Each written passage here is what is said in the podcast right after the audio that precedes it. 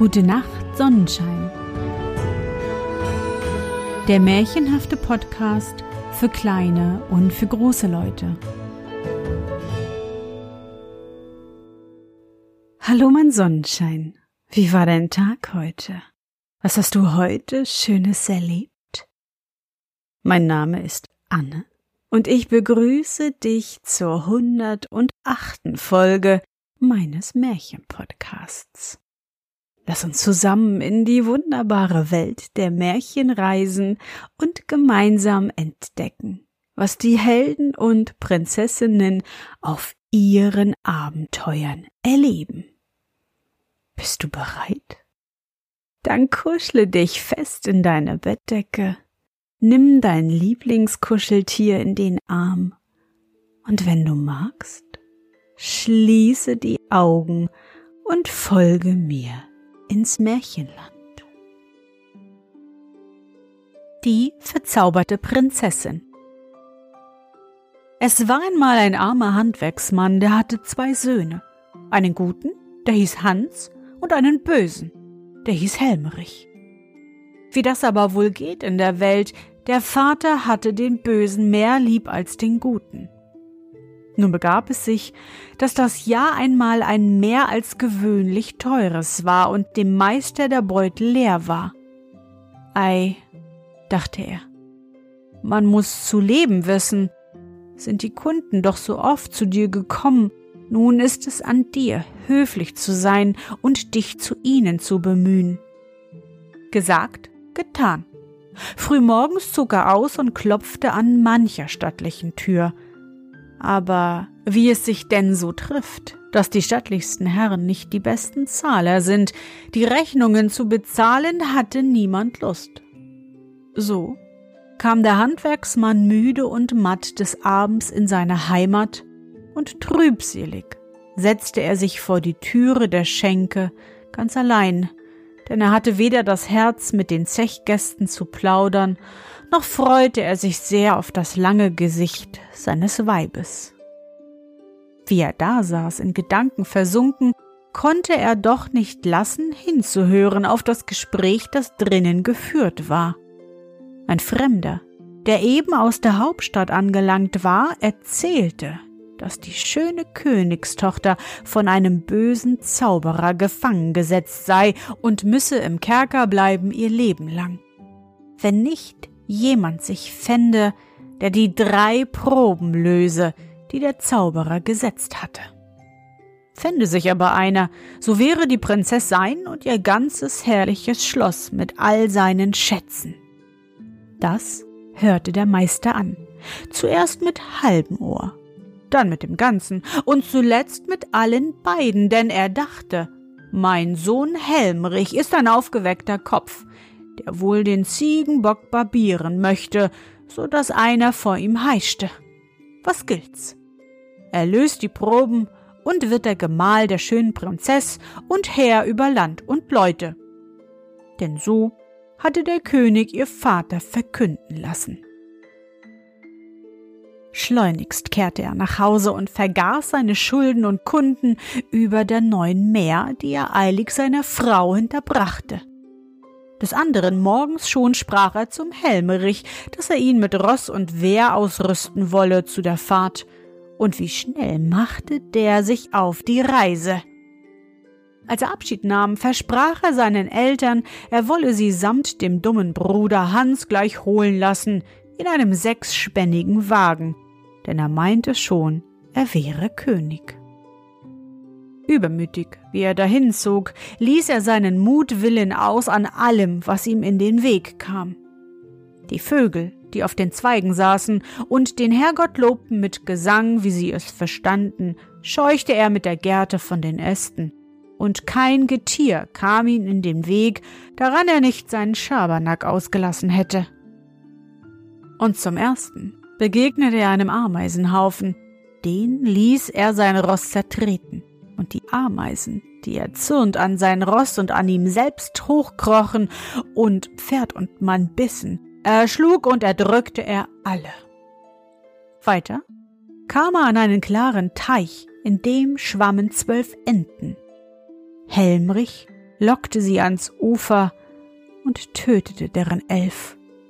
Nur die zwölfte entkam. Endlich traf er auch einen schönen Bienenstock. Da machte er es den Bienen, wie er es den Ameisen gemacht.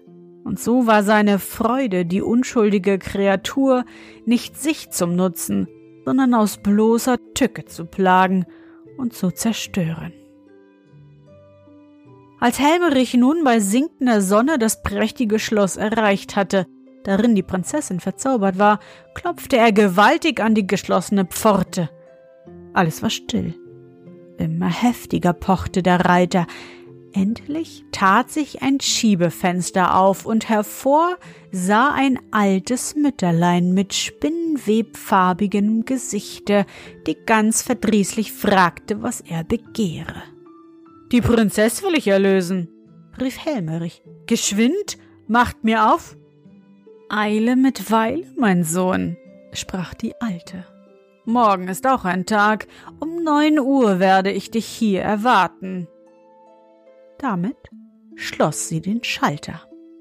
Am anderen Morgen um neun Uhr, als Helmerich wieder erschien, stand das Mütterchen schon seiner gewärtig mit einem Fässchen voll Leinsamen, den sie ausstreute auf eine schöne Wiese. Ließ die Körner zusammen, sprach sie zu dem Reiter. In einer Stunde komme ich wieder, da muss die Arbeit getan sein. Helmerich aber dachte, das sei ein alberner Spaß und es lohne nicht, sich darum zu bücken. Er ging derweil spazieren, und als die Alte wiederkam, war das Fässchen so leer wie vorher. Das ist nicht gut, sagte sie. Darauf nahm sie zwölf goldene Schlüsselchen aus der Tasche und warf sie einzeln in den tiefen, dunklen Schlossteich. Hole die Schlüssel herauf, sprach sie. In einer Stunde komme ich wieder, da muss die Arbeit getan sein. Helmerich lachte und tat wie vorher. Und als die Alte wiederkam und auch diese Aufgabe nicht gelöst war, da rief sie zweimal Nicht gut, nicht gut. Doch dann nahm sie ihn bei der Hand und führte ihn die Treppe hinauf in den großen Saal des Schlosses. Da saßen drei Frauenbilder, alle drei in dichte Schleier verhüllt. Wähle, mein Sohn, sprach die Alte aber sieh dich vor, dass du recht wählst. In einer Stunde komme ich wieder. Helmerich war nicht klüger, da sie wiederkam, als da sie wegging. Übermütig aber rief er aufs Geratewohl, diese Rechten wähle ich. Da warfen alle drei die Schleier zurück. In der Mitte saß die holdselige Prinzessin rechts und links zwei scheußliche Drachen, und der zur Rechten packte den Helmerich in seine Krallen und warf ihn durch das Fenster in den tiefen Abgrund. Ein Jahr war verflossen, seit Helmerich ausgezogen, die Prinzessin zu erlösen. Und noch immer war bei den Eltern kein sechsspänniger Wagen angelangt. Ach, sprach der Vater, Wäre nur der ungeschickte Hans ausgezogen statt unseres besten Buben, da wäre das Unglück doch geringer. Vater, sagte Hans, lass mich hinziehen, ich will's auch probieren. Aber der Vater wollte nicht, denn was dem Klugen misslingt, wie führte das der Ungeschickte zu Ende? Da der Vater ihm Ross und Wehr versagte, machte Hans sich heimlich auf und wanderte wohl drei Tage denselben Weg zu Fuß, den sein Bruder an einem geritten war. Aber er fürchtete sich nicht und schlief des Nachts auf dem weichen Moos unter den grünen Zweigen so sanft wie unter dem Dach seiner Eltern. Die Vögel des Waldes scheuten sich nicht vor ihm, sondern sangen ihn in den Schlaf mit ihren besten Weisen. Als er nun an die Ameisen kam, die beschäftigt waren, ihren neuen Bau zu vollenden, störte er sie nicht, sondern wollte ihnen helfen. Und die Tierchen, die an ihm hinaufkrochen, las er ab, ohne sie zu töten, wenn sie ihn auch bissen. Die Enten lockte er auch ans Ufer, aber um sie mit Brotkrumen zu füttern. den Bienen warf er die frischen Blumen hin, die er am Wege gepflückt hatte. So kam er fröhlich an das Königsschloss und pochte bescheiden am Schalter. Gleich tat die Türe sich auf und die Alte fragte nach seinem Begehr. Wenn ich nicht zu gering bin, möchte ich es auch versuchen, die schöne Prinzessin zu erlösen, sagte er. Versuche es, mein Sohn, sagte die Alte. Aber wenn du die drei Proben nicht bestehst, kostet es dich dein Leben. Wohlan, Mütterlein, sprach Hans, sage, was ich tun soll. Jetzt gab die Alte ihm die Probe mit dem Leinsamen. Hans war nicht faul, sich zu bücken, doch schon schlug es drei Viertel und das Fässchen war noch nicht halb voll. Da wollte er schier verzagen, aber auf einmal kamen schwarze Ameisen mehr als genug und in wenigen Minuten lag kein Körnlein mehr auf der Wiese. Als die Alte kam, sagte sie, das ist gut, und warf die zwölf Schlüssel in den Teich, die sollte er in einer Stunde herausholen. Aber Hans brachte keinen Schlüssel aus der Tiefe, so tief er auch tauchte. Er kam nicht an den Grund. Verzweifelt setzte er sich ans Ufer. Da kamen die zwölf Entchen herangeschwommen, jede mit einem goldenen Schlüsselchen im Schnabel, die warfen sie ins feuchte Gras. So war auch diese Probe gelöst, als die Alte wiederkam, um ihn nun in den Saal zu führen, wo die dritte und schwerste Probe seiner harrte. Verzagend sah Hans auf die drei gleichen Schleiergestalten. Wer sollte ihm hier helfen? Da kam ein Bienenschwarm durchs offene Fenster geflogen. Die kreisten durch den Saal und summten um den Mund der drei Verhüllten.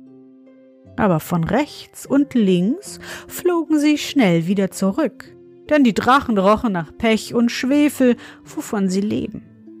Die Gestalt in der Mitte umkreisten sie alle und surrten und schwirrten leise – die mittlere, die mittlere. Denn da duftete ihnen der Geruch ihres eigenen Honigs entgegen, den die Königstochter gerne aß. Also, da die Alte wiederkam nach einer Stunde, sprach Hans ganz getrost. Ich wähle die mittlere. Da fuhren die bösen Drachen zum Fenster hinaus, die schöne Königstochter aber warf ihren Schleier ab und freute sich der Erlösung und ihres schönen Bräutigams.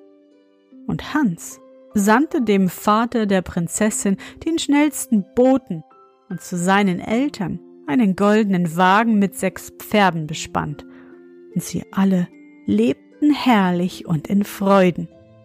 Und wenn sie nicht gestorben sind, dann leben sie noch heute.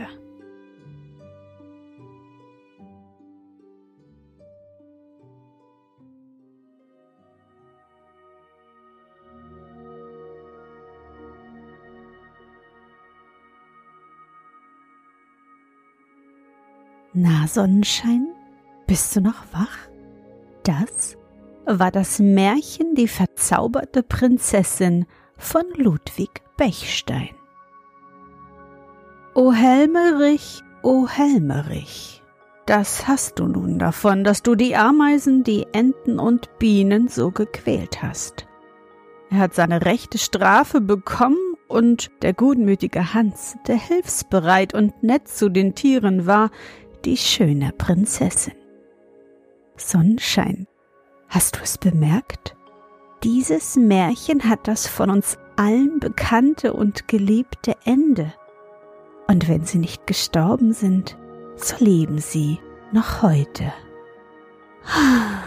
So können wir doch nun entspannt einschlafen, oder? Ich hoffe, dir hat unsere gemeinsame Reise heute gefallen. Für mich war es wieder wunderbar und ich danke dir, dass du mich begleitet hast. Und bevor du nun die Augen schließt und in dein Traumland reist, möchte ich mit dir nochmal an dein schönstes Erlebnis heute denken.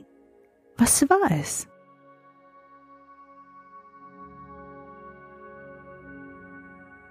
Vielleicht warst du ja spazieren und hast ein paar Eichhörnchen gesehen oder sogar Pilze am Straßenrand entdeckt. Oder ihr habt viele bunte Blätter gesammelt und sie zum Trocknen in alte Schulhefte gelegt. Versuche dich an dein schönstes Erlebnis heute zu erinnern.